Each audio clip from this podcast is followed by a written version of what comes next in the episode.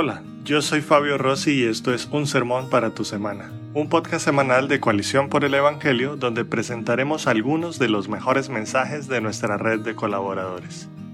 La Iglesia de Cristo necesita aprender a sufrir y a sufrir bien por la causa de Cristo porque no está lejano el día cuando debamos padecer persecución. En los últimos años hemos visto pastores de la Europa no comunista ir a la cárcel por predicar la verdad de la Biblia, algo similar a lo que vemos que sucedió en la iglesia primitiva, a quienes Pedro les escribió, Amados, no se sorprendan del fuego de prueba que en medio de ustedes ha venido para probarlos, como si alguna cosa extraña les estuviera aconteciendo. Para la iglesia de Cristo la persecución no es un asunto nuevo ni extraño. En este sermón, el pastor Miguel Núñez nos enseña, a la luz de Primera de Pedro, capítulo 3, versículos 13 al 18, que el sufrimiento por la causa de Cristo habla bien de nuestro Dios, quien es digno de nuestro sufrimiento. Necesitamos valorar mucho más a Cristo para entonces valorar mucho más sufrir por Él. Escuchemos.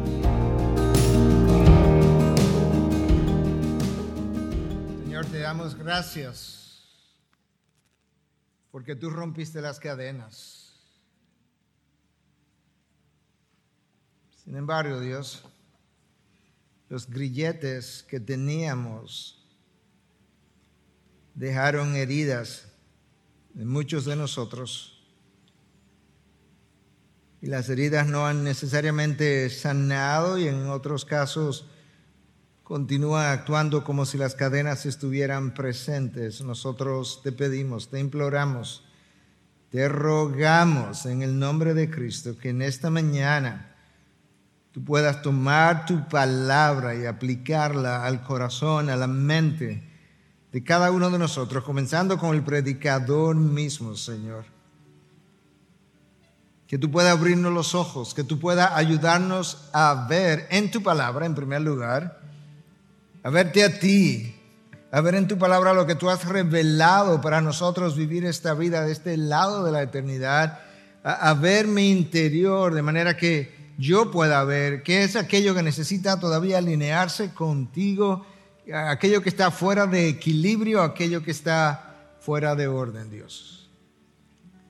Padre, tu palabra es omnipotente. Tú hablaste y el universo se formó. De manera que en esta mañana yo estoy confiando en el poder de tu palabra, no en el poder del predicador, pero en tu poder para que se haga conforme a tu voluntad, conforme a tu ordenación en la vida de cada uno de nosotros. Señor, gracias por ayudarnos a reflexionar. Gracias por ayudarnos a pensar. Gracias por ayudarnos a organizar nuestras vidas. Gracias por ordenar nuestros pasos. Señor, tú hablaste y el universo se organizó. Habla esta mañana para que el universo personal de cada uno de nosotros sea organizado también.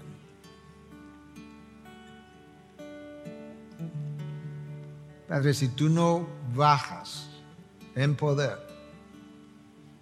si tú no desciendes de manera real a la mente, a la vida de cada uno de nosotros, nada va a ocurrir. De manera que yo te pido que de la misma manera que tú eres un Dios sobrenatural, tú obres sobrenaturalmente.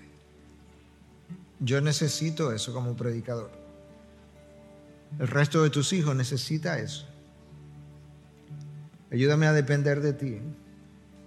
Danos oídos a todos para oír. Y que cuando todo sea dicho y hecho, cuando todo sea visto, la única persona que sea vista en este lugar eres tú. Esconde al predicador, Dios, en la medida en que tú te haces presente. Te lo pedimos en Cristo Jesús y su pueblo dice, amén, amén. Bendiciones. Amén. Te voy a invitar a que abras la palabra, la primera carta del apóstol Pedro, capítulo 3. Vamos a estar leyendo un poco más adelante, a partir del versículo 13 hasta el 18, pero aún no. Pero puedes ir abriéndola o encendiéndola dependiendo de lo que tengas. y luego leemos juntos. Hace varias semanas yo les leí una historia de persecución que venía de la Rusia comunista. Leía de un libro, había traducido de un libro ah, conocido en inglés como The Insanity of Obedience, la locura de la obediencia, escrito por Nick Ripken.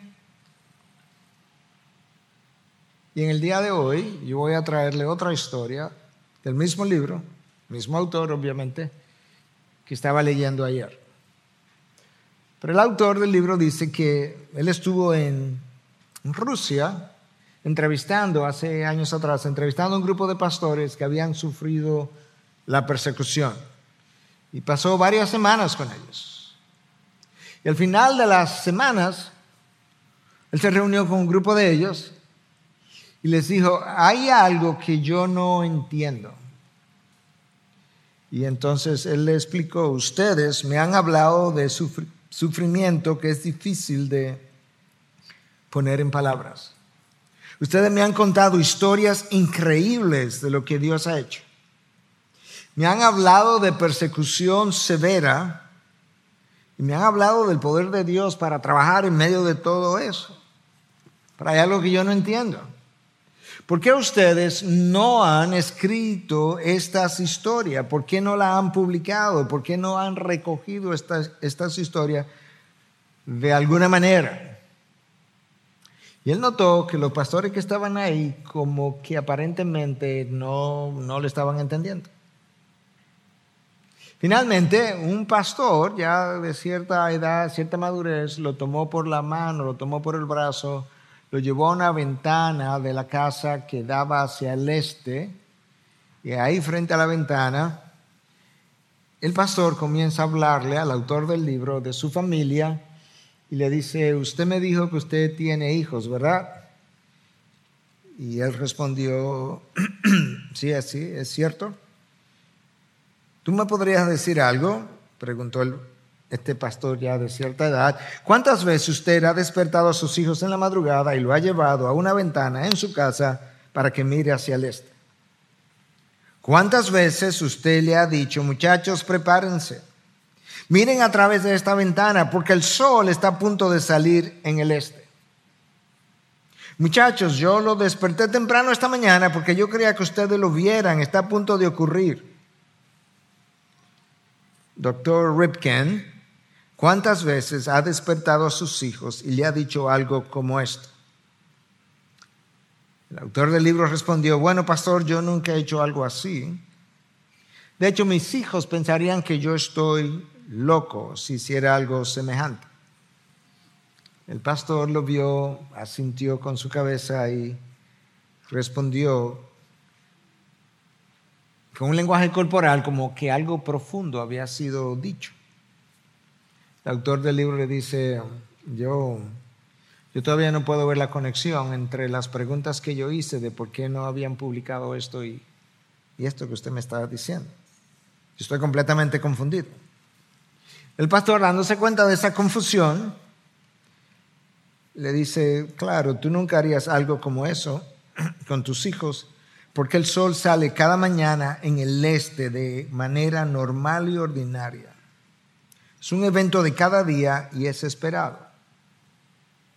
Bueno, así es la persecución para nosotros, normal y ordinaria.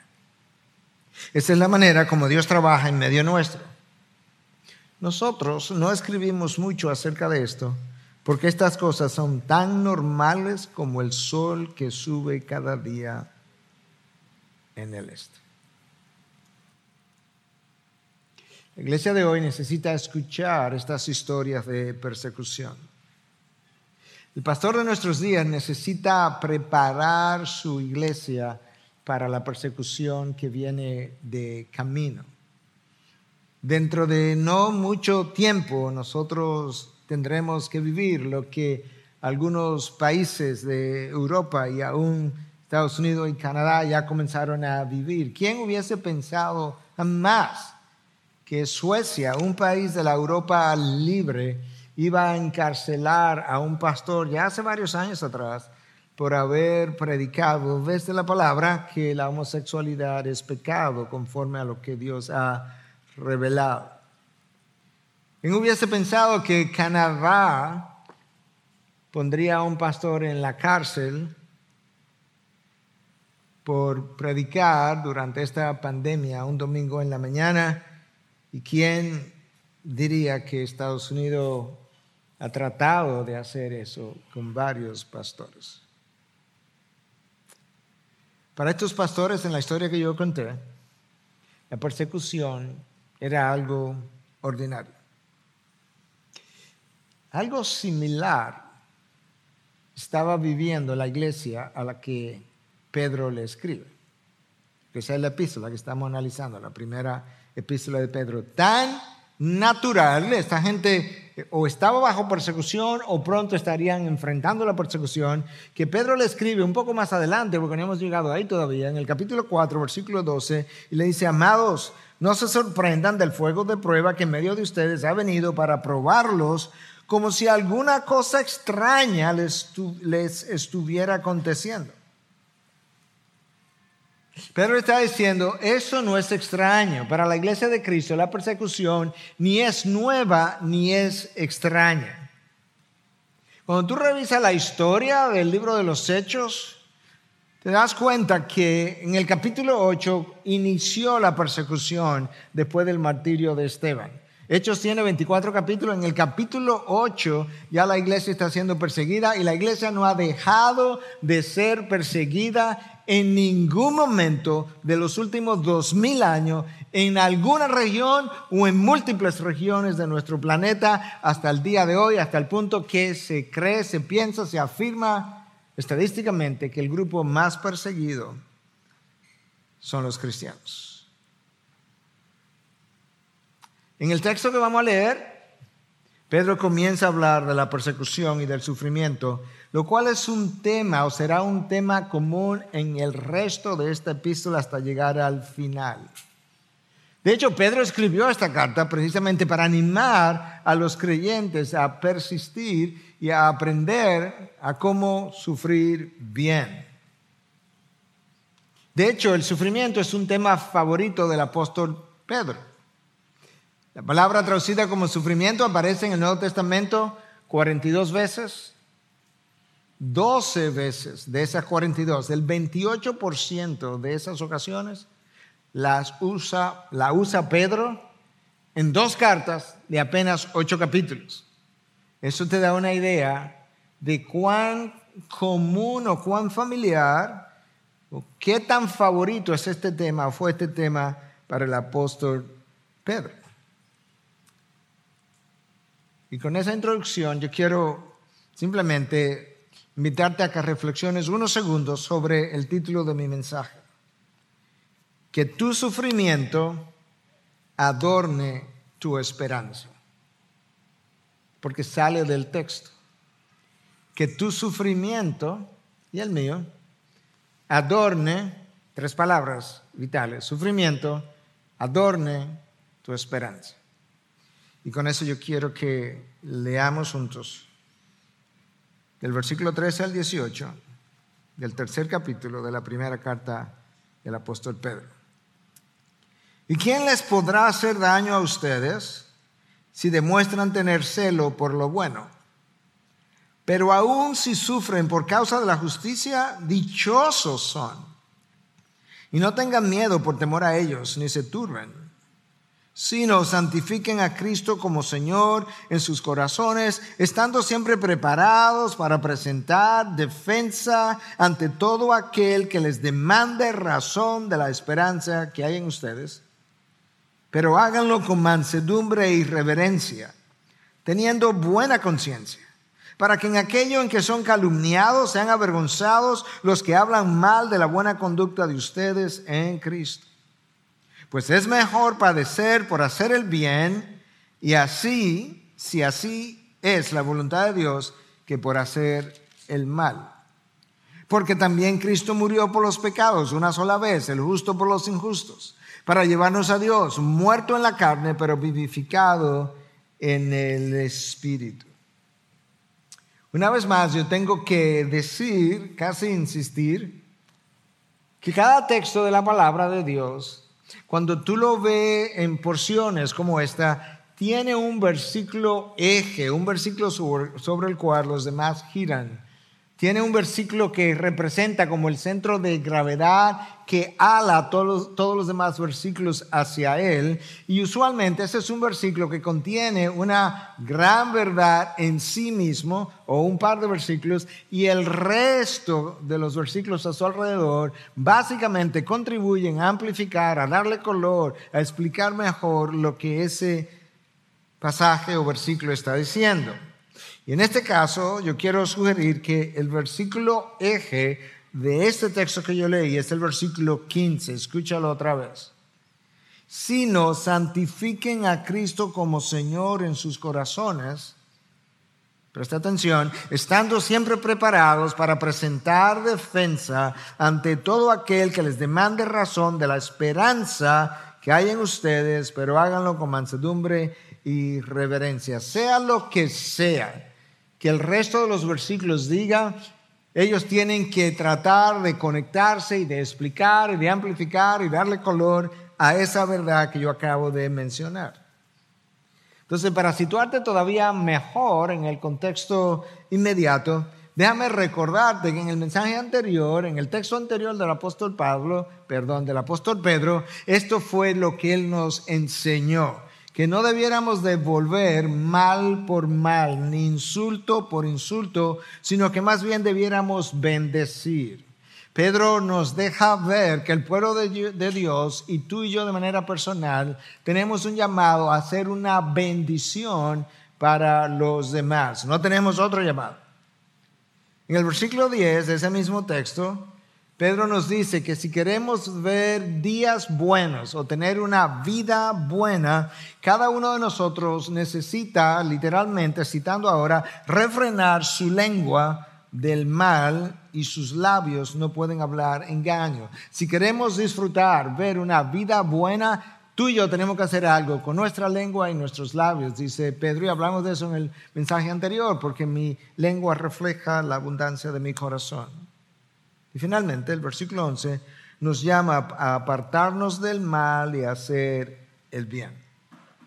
En esencia, Pedro estaba definiendo y sigue definiendo lo que debe ser el estilo de vida de un creyente. Y en este caso del día de hoy, Pedro va a definir ese estilo de vida, va a describir ese estilo de vida de cómo debe ser bajo la aflicción. Y va a decir para el resto de lo que nos queda de carta, va a hablar recurrentemente acerca de esto, de diferentes ángulos. Y él comienza entonces en el versículo 13 diciendo, ¿y quién les podrá hacer daño a ustedes si demuestran tener celo por lo bueno? O en otras traducciones, si hacen lo bueno. Nosotros no creemos, no creo que haya una sola persona que, que haga un ejercicio de interpretación de este texto que crea que Pedro está tratando de decirnos que siempre y cuando tú hagas el bien, nunca nadie te hará el mal. Eso no es eso no puede ser bajo ninguna circunstancia, porque lo único que Pedro tendría que hacer es mirar hacia atrás y ver hacia la cruz y ver que el hombre que vivió una vida perfecta terminó clavado en un madero.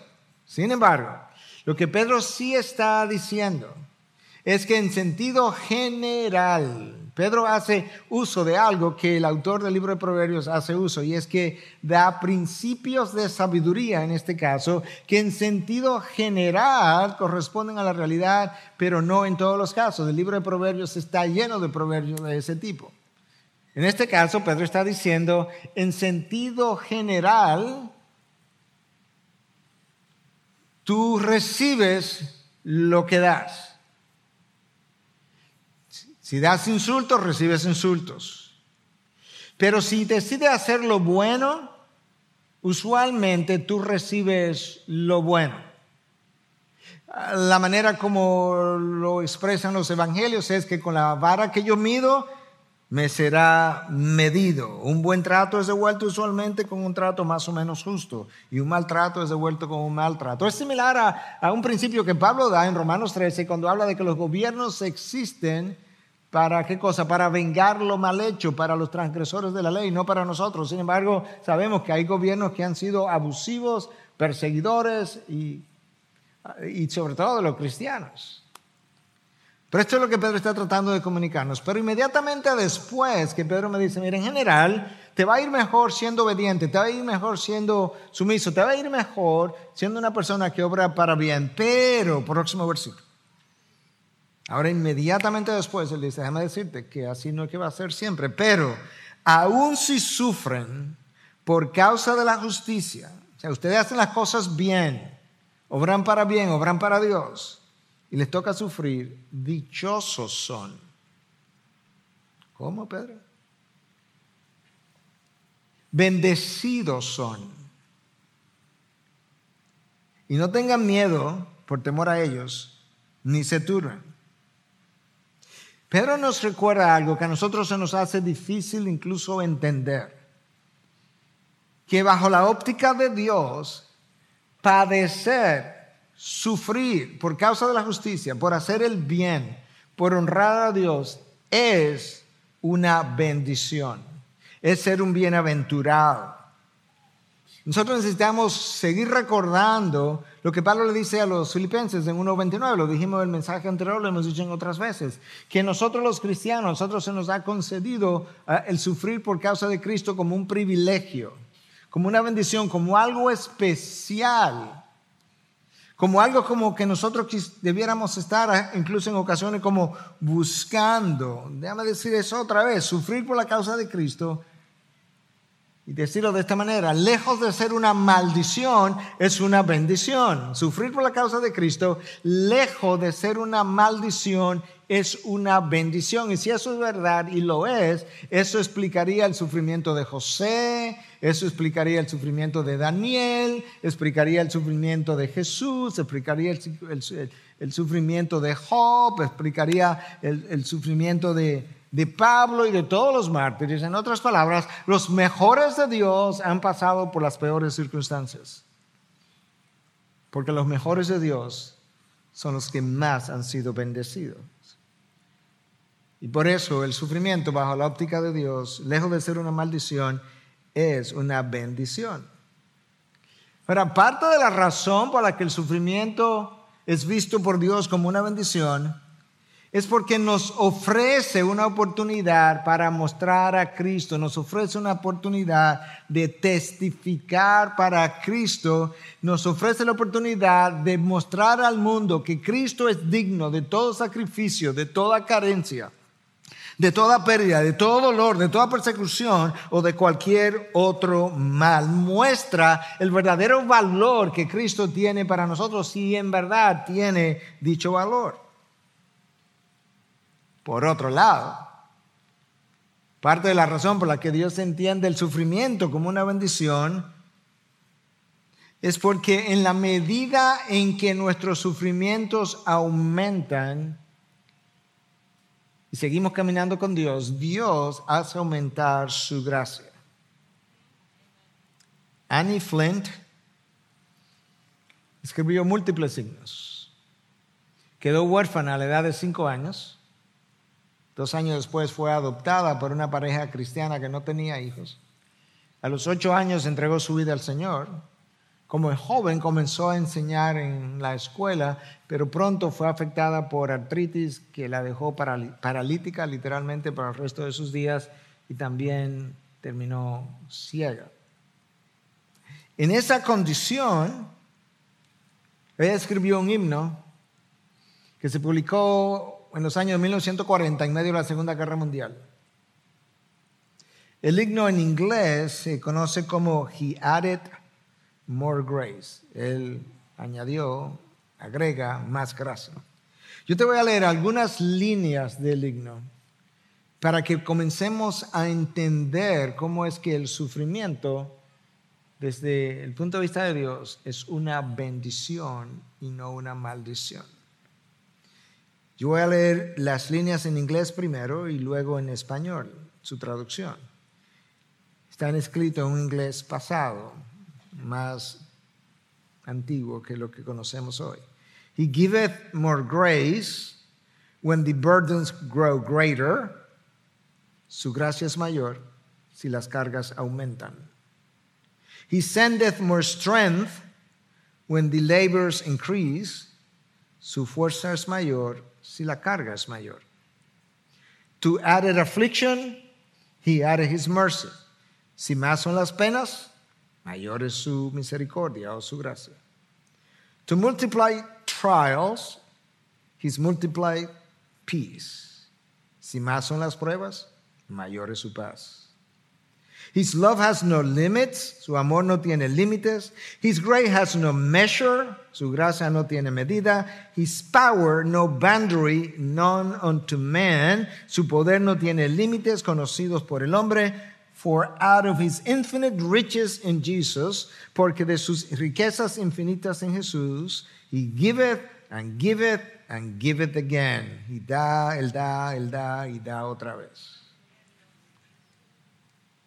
Annie Flint escribió este libro basado en la carta del apóstol Pablo, segunda carta, capítulo 12, versículo 9.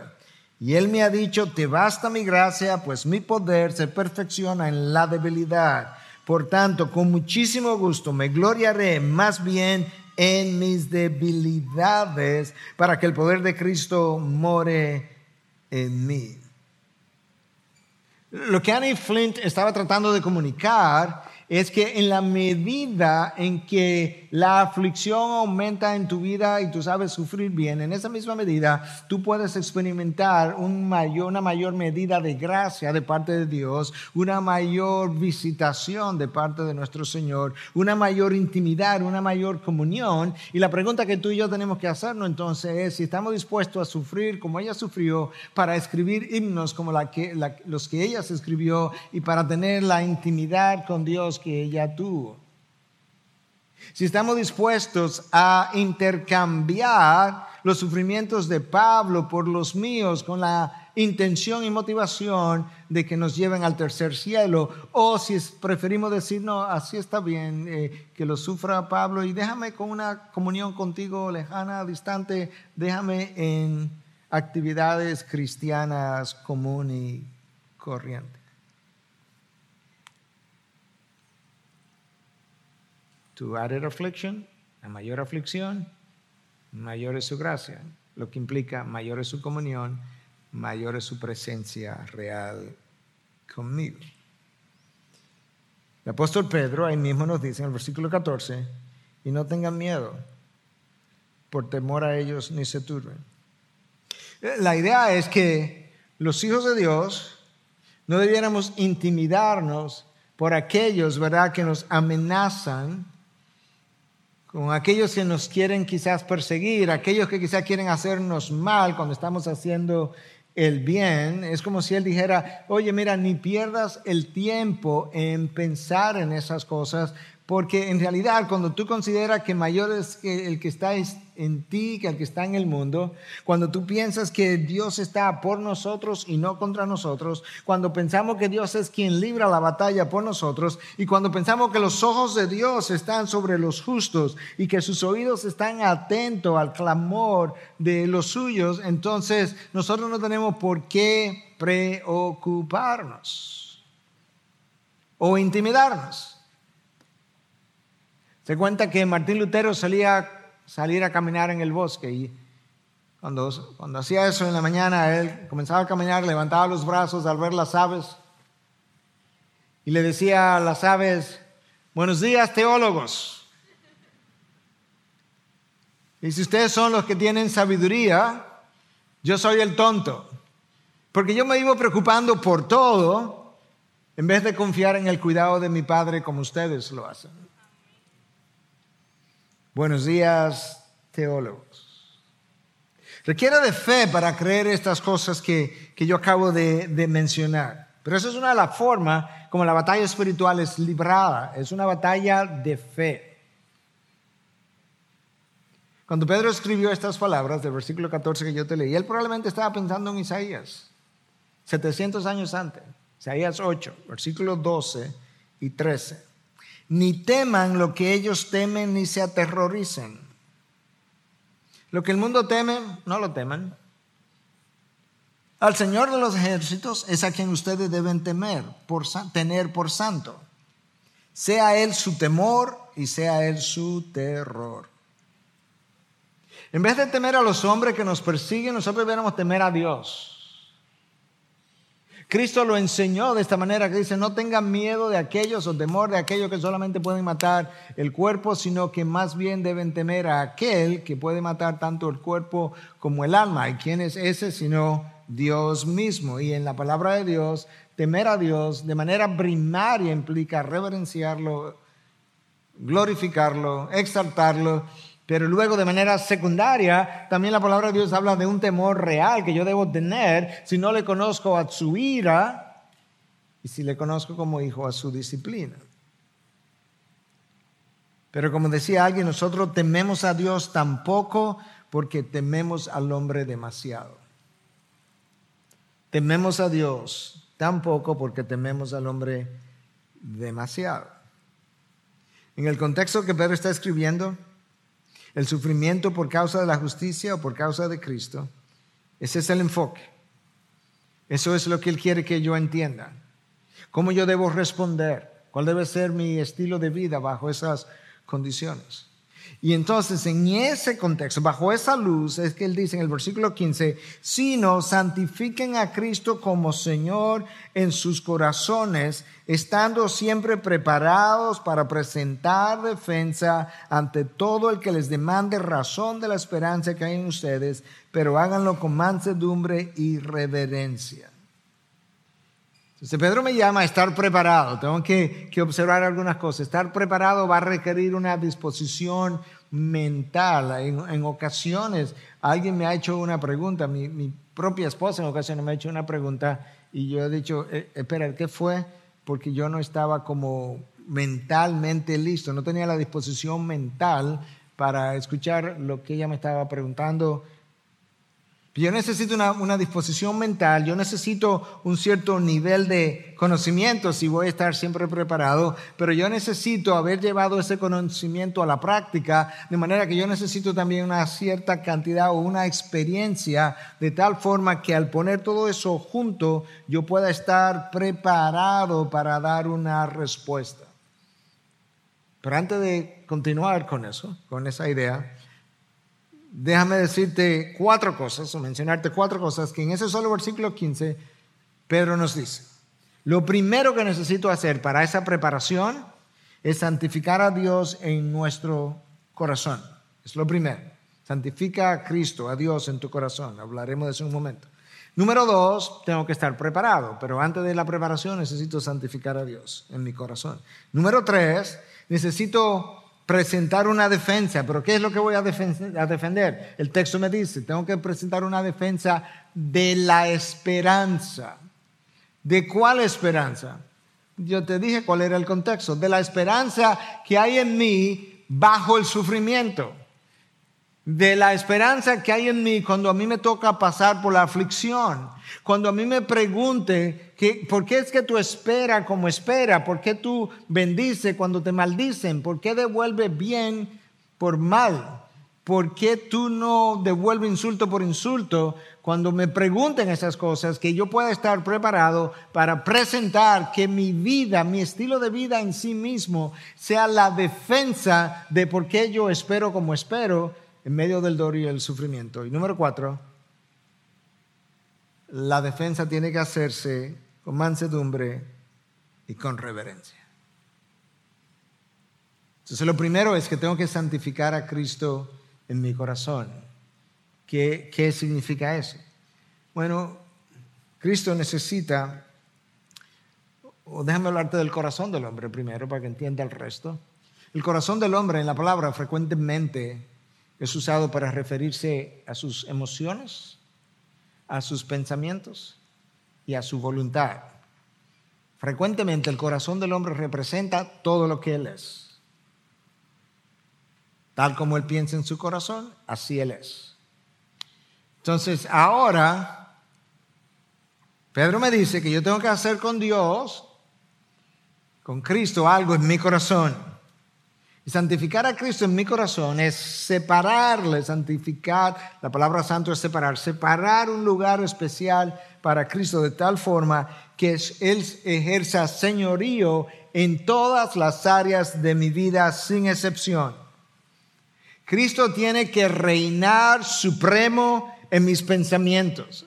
Aun cuando yo no estoy hablando, aun cuando yo nadie me está escuchando, en mis pensamientos, la manera como los llevo, tiene Cristo tiene que reinar supremo. Cristo tiene que reinar supremo en mis emociones. Ellas no pueden, ah, ellas no pueden correr sueltas como si ellas se gobernaran, como si no hubiera un Señor. Y Cristo tiene que reinar supremo sobre nuestra voluntad, porque yo tengo que someter mi voluntad a la suya tal cual Él lo hizo en Getsemaní. Pero de manera especial, en el contexto que Pedro está hablando, Cristo tiene que ejercer señorío sobre el sufrimiento que Él ha ordenado para mi vida. Y si tú quieres un buen ejemplo de cómo es que eso luce en la vida diaria, ese es Job. Job dijo, cuando perdió sus diez hijos, Jehová Dios de Jehová quitó, bendito sea el nombre del Señor. En otras palabras, Jehová me dio los hijos, Él tiene el derecho para quitármelo. Jehová decidió que este era el momento para hacerlo, pues este es el momento. Jehová decidió la forma como Él lo iba a hacer, pues bendito sea el nombre del Señor, porque Él es dueño y Señor de mi vida, de lo que soy, de lo que tengo. Job estaba siempre preparado para presentar defensa de la esperanza con la que él vivía. Yo sé que mi redentor vive. ¿Por qué? Porque Él es Señor, Él reina. Y la manera como yo necesito reconocer el señorío de Cristo sobre el sufrimiento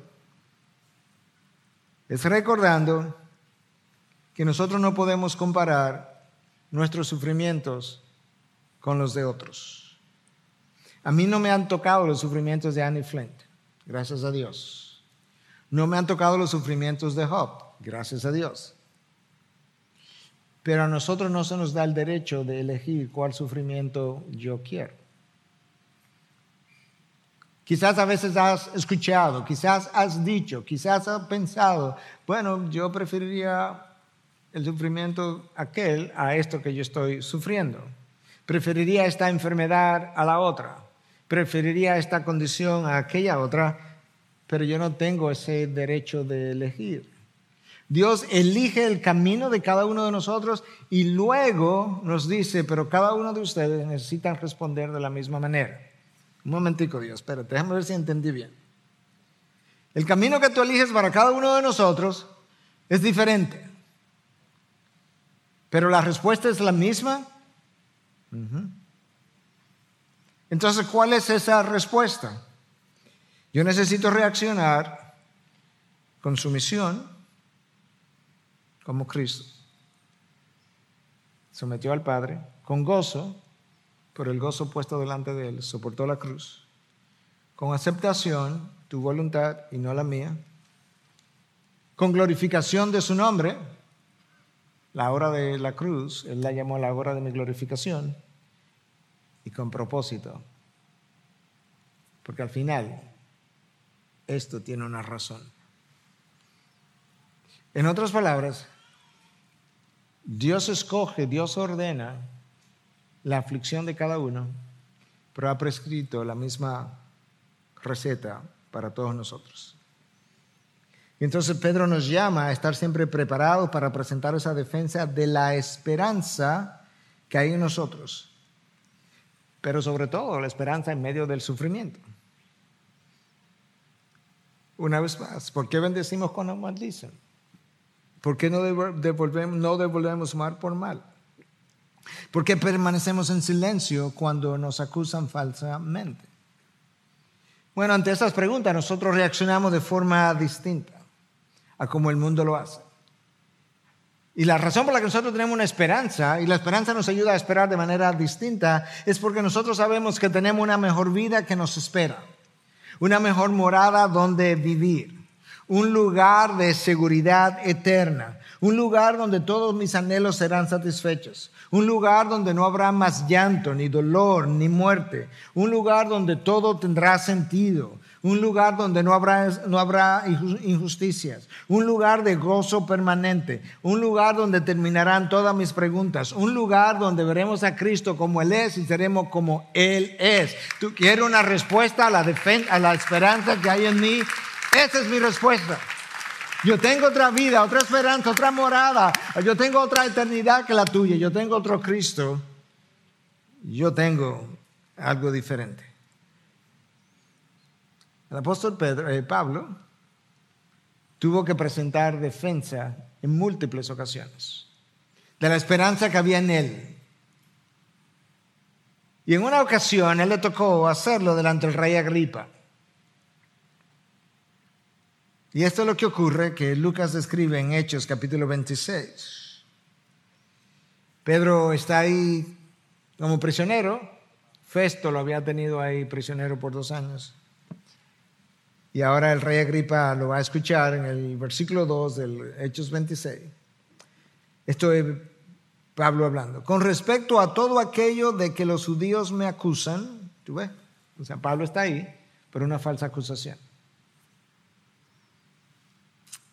Me considero afortunado, oh rey Agripa, de poder presentar hoy mi defensa delante de ti.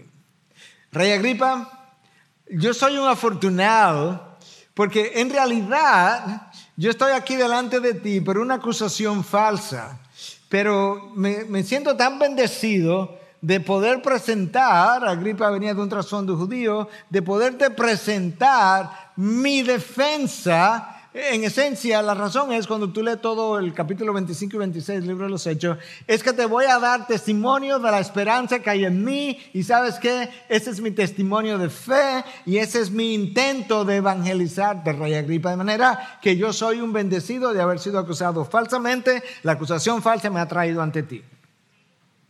Wow. Versículo 6. Y ahora soy sometido a juicio por la esperanza, ¿escuchaste? De la promesa hecha por Dios a nuestros padres. A mí se me ha acusado y estoy bajo juicio porque resulta que yo tengo una esperanza que nuestros padres, Abraham, Isaac y Jacob, pusieron en Dios y yo he creído que esa esperanza se ha cumplido en Cristo Jesús y eso es lo que me tiene aquí testificando, brindando defensa de la esperanza que hay en mí y ahora Agripa está como, está tan pegado contra la espada y la pared, como decimos nosotros, que en un momento dado le dice, Pablo, te has vuelto loco, ¿tú crees que en tan poco tiempo me vas a convertir? Y Pablo dice, no, no, no, yo quisiera que te convirtiera tú y todos los que están contigo también. Ahí está Pablo presentando defensa de la esperanza que había en él. Pero cuando él lo hizo, lo hizo con mansedumbre, porque el texto me dice que tengo que hacerlo con mansedumbre y reverencia. La mansedumbre es una cualidad muy especial. Nosotros usamos la palabra como muy superficialmente, pero la mansedumbre requiere humildad,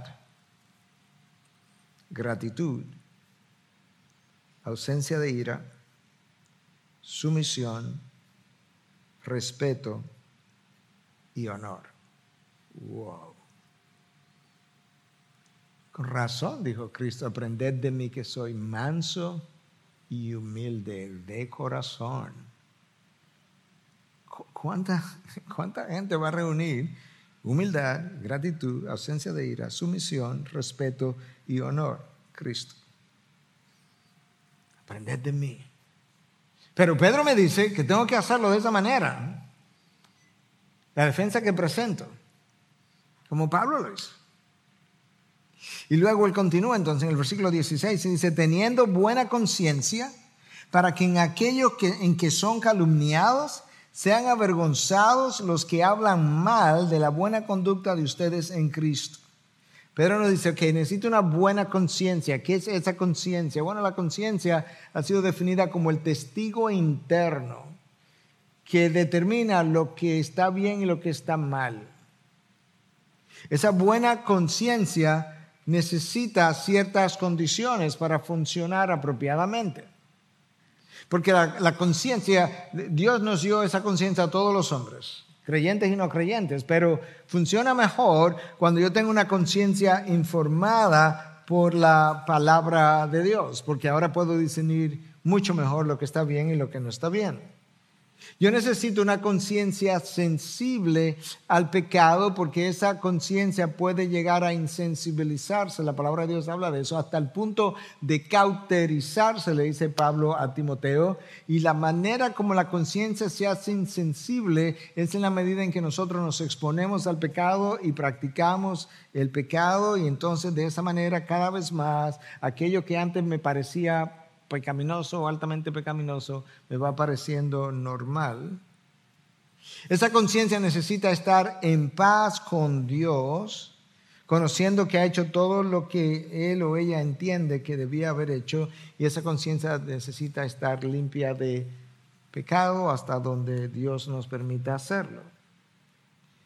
El apóstol Pablo le escribe a los Corintios en su segunda carta, capítulo 1, versículo 12, y les dice lo siguiente, porque nuestra satisfacción es esta, el testimonio de nuestra conciencia, que en la santidad y en la sinceridad que viene de Dios, no en sabiduría carnal, sino en la gracia de Dios nos hemos conducido en el mundo y especialmente hacia ustedes. Esa tranquilidad de conciencia de que Pablo habla, le habla a los corintios, tiene que ver justamente porque los corintios le habían acusado de ser un falso apóstol.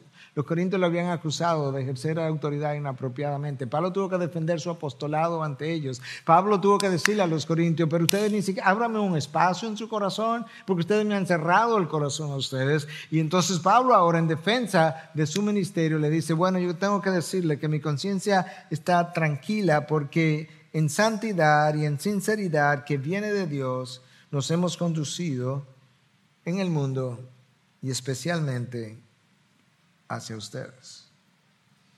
Es a eso que Pedro llama que eh, teniendo una buena conciencia para que en aquellos que son calumniados sean avergonzados los que hablan mal de la buena conducta de ustedes en Cristo. Que cuando tú responda con una buena conducta, dice Pedro, y tu conciencia esté tranquila, los acusadores de nosotros los cristianos sean avergonzados. ¿Cómo, cómo ocurre eso? Bueno, la, la multitud que acusó a Cristo al final fue avergonzada porque no encontraban testigos reales, tuvieron que pagar, comprar testigos. Eso es una vergüenza. Por otro lado, el Sanedrín fue avergonzado porque cuando Cristo fue delante de ellos y estaba ante Anás, y uno de los alguaciles que estaba allí de parte del Sanedrín abofeteó a Cristo. Cristo le responde, si he hablado mal, testifica en qué está el mal. Y si bien, ¿por qué me golpeas? Tan sencillo como eso. Respuesta, silencio. Porque no había golpeado, no había hecho mal y porque no tenía razón para golpearlo. Pilato de alguna manera fue avergonzado también porque él no encontró causa para acusarle y se lo envió a Herodes. Herodes fue avergonzado también porque después de entrevistarlo, de enjuiciarlo, tampoco encontró causa y se lo envió de nuevo a Pilatos. Y uno de los dos ladrones en la cruz avergonzó al otro a favor de Cristo cuando el otro estaba insultando a Cristo y, y el otro ladrón le dice, hey, nosotros dos estamos aquí de manera merecida, pero este ningún mal ha hecho.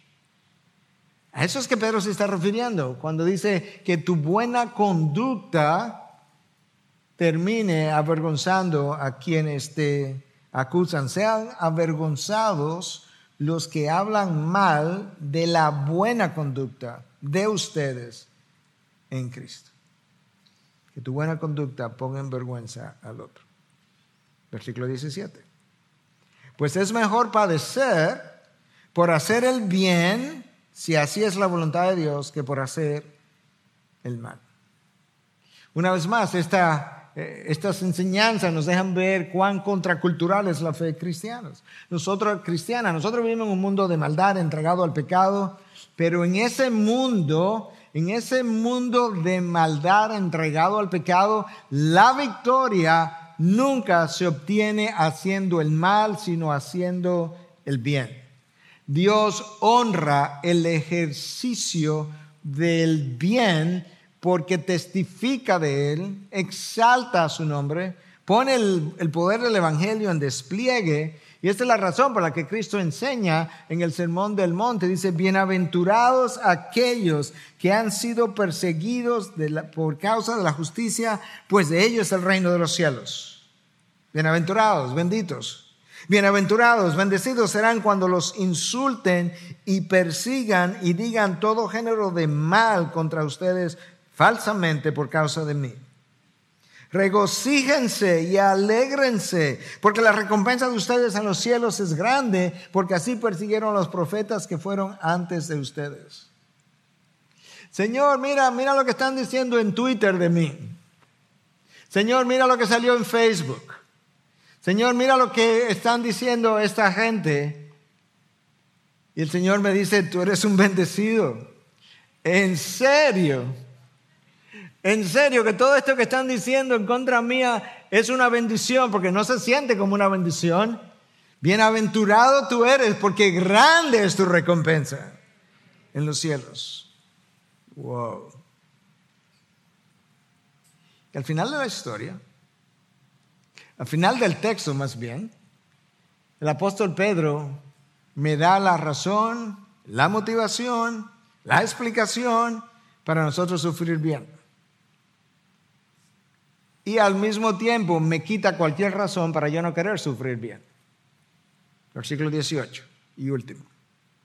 Porque también Cristo murió por los pecados una sola vez, el justo por los injustos, para llevarnos a Dios, muerto en la carne, pero vivificado en el Espíritu. En otras palabras, Cristo, tú hoy disfrutas de salvación, pero resulta que para tú tener salvación, Cristo el justo, el santo, el que no conoció pecado, tuvo que ir a sufrir en tu lugar, el injusto, el no santo, el que estaba lleno de pecado. Y eso fue lo que te trajo a Dios. Entonces no es posible que el Creador estuviese dispuesto a hacer algo por la criatura y pasar dolor y sufrimiento y vejamen y vituperios y rechazos y heridas y vergüenza y que ahora la criatura no esté dispuesta a hacer algo, no lo mismo ni siquiera, pero algo de lo que él hizo a favor del Creador. Eso es irracional, eso es incongruente, eso no es aceptado en el reino de los cielos. Sufrir cuando nosotros estamos, sufrir bien cuando estamos siendo maltratados, habla bien de nuestro Dios que es digno de mi sufrimiento. Eso es lo que Pedro y, Juan dijeron cuando lo pusieron en la cárcel y lo latigaron, y luego lo soltaron. ¿Recuerdan? Que después de eso ellos dicen que se, que se regocijaron porque de haber sido encontrados dignos de sufrir por causa del nombre. Cuando yo sufro bien, cuando soy maltratado, eso habla bien de mi Dios, a quien yo considero digno de mi sufrimiento. Es como que finalmente yo tengo la oportunidad de mostrar cuán valioso es Cristo para mí. La mejor manera como tú pudieras mostrar el valor de tus hijos es si tú estarías dispuesto a dar tu vida por la vida de ellos. Si tú estarías dispuesto a sufrir para que ellos tengan mejor vida. Sufrir bien, cuando estoy siendo maltratado, habla bien del poder del Espíritu Santo que mora en nosotros. Habla bien de la esperanza con la que esperamos. Habla bien de nuestra vida de santificación en Cristo. Habla bien de la gracia de Cristo que me empodera para poder sostenerme en medio de las tormentas de la vida. Entonces, ¿qué es lo que necesitamos para poder, para poder sufrir como ah, Cristo sufrió? En este caso, como Pedro sufrió, Pablo sufrió, como otros han sufrido, como esos pastores con los que comencé al inicio del sermón de hoy. ¿Qué es lo que se requiere para nosotros poder sufrir de la, de la misma manera? Y después de haberlo pensado mucho y rumiado mucho, yo creo que es Sumamente sencillo, es solamente una línea y es una gran verdad. Lo que tú y yo requerimos única y exclusivamente es valorar a Cristo mucho más de lo que hasta ahora tú y yo lo hemos valorado. de manera que tú verdaderamente entiendas, y yo también, que Cristo es digno de mi sufrimiento, de mi precariedad, de mi dificultad, de mi dolor, de mi pérdida, de cuanta cosa pudiera pasar en mi vida, con, la única intención de que cuando yo paso a través de eso, yo pueda haber glorificado su nombre, yo pueda haber desplegado el Evangelio en todo su poder de tal manera que verdaderamente yo pueda mostrar que Cristo no es simplemente una parte de mi vida, que yo creo que es la, como es en la mayoría de los hijos de Dios, que llegaron al, reino de los cielos y agregaron a Cristo a su mundo y siguen viviendo su vida y siguen viviendo su mundo y Cristo es una parte de su, de su mundo. En otros casos, Cristo es una parte importante de su mundo. En otro caso, Cristo es la parte más importante de su vida y Cristo dice de los cielos, nada de eso es suficiente. Yo necesito ser tu vida de manera que tú puedas decir, para mí el vivir es Cristo. No la parte más importante, como diría en inglés, I am it. Yo soy eso, yo soy todo lo que hay antes, después y en el presente. Eso es lo que Pablo dice. Para mí el vivir es Cristo y el vivir y el morir es ganancia. ¿Por qué? Porque cuando muero voy a ganar a Cristo completamente. Lo voy a ver como Él es. Tú existes, yo existo para poner a Cristo en despliegue. Nada más. Déjame cerrar con esta breve historia. Richard Wurmbrand fue un pastor luterano,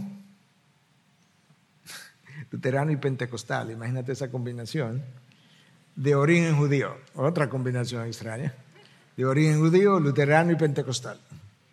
¿Okay? Ah, murió en el 2001. En 1948, él y su esposa Sabina fueron arrestados. 1948 es el año que la nación de Israel nació. Dicho sea de paso, un paréntesis. En una ocasión, él está con su esposa y había algo que había que hacer en particular y él le dice a su esposa, es que si yo hago eso, tú te quedas sin esposo.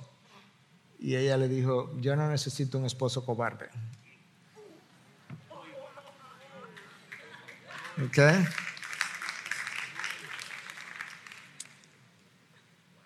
Richard Wurmbrand pasó 14 años preso. Y él fue conocido como uno de los principales detractores del comunismo. De hecho, él estaba convencido de que había una, una relación entre el comunismo y Satanás. Creo que tiene razón. Escucha lo que él dice después que salió de la cárcel. Estaba estrictamente prohibido predicar a otros prisioneros. Se entendía que quien fuera sorprendido haciendo esto recibiría una fuerte golpiza. Algunos de nosotros decidimos pagar el precio por el privilegio de predicar, así que aceptamos sus términos, los términos de los comunistas fue un trato, trato hecho. Nosotros predicábamos y ellos nos golpeaban. Nosotros estábamos felices predicando, ellos estaban felices golpeándonos. Así que todos estábamos felices. ¿Ok? Ese es el trato. ¿Cuál es, o sea, ¿cuál, es, ¿Cuál es el contrato? Tú predicas, yo te golpeo. Eso es trato hecho. Yo predico estoy contento. Tú me golpeas y estás contento.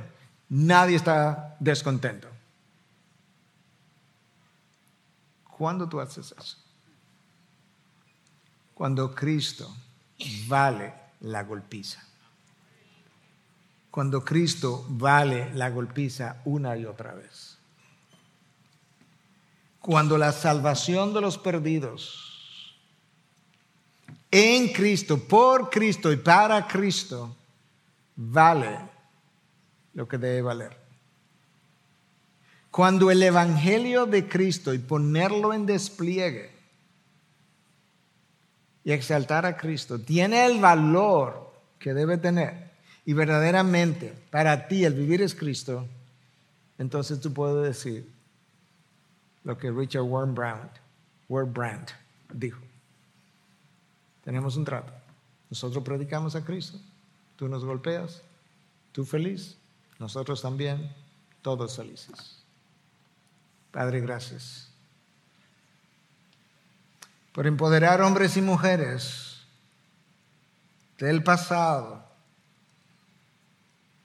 a través de tu gracia para que ellos pudieran poner a Cristo en despliegue de la misma manera que Cristo puso al Padre en despliegue cuando fue a la cruz. Señor, gracias que el mismo Espíritu de Dios que descendió y ungió al unigénito es el Espíritu que ha descendido y ha venido a morar en nosotros. De manera que teniendo a Cristo como modelo, quien sufrió como injusto siendo justo, nosotros también podamos sufrir de una misma manera.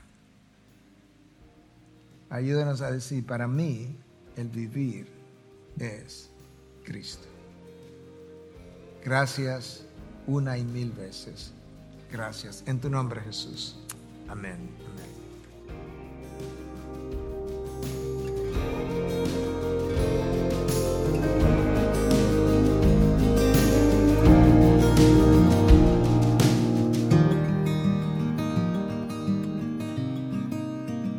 Gracias por escuchar un sermón para tu semana. Si deseas más recursos como este, te invitamos a visitar nuestra página web coaliciónporelevangelio.org. Hasta la próxima.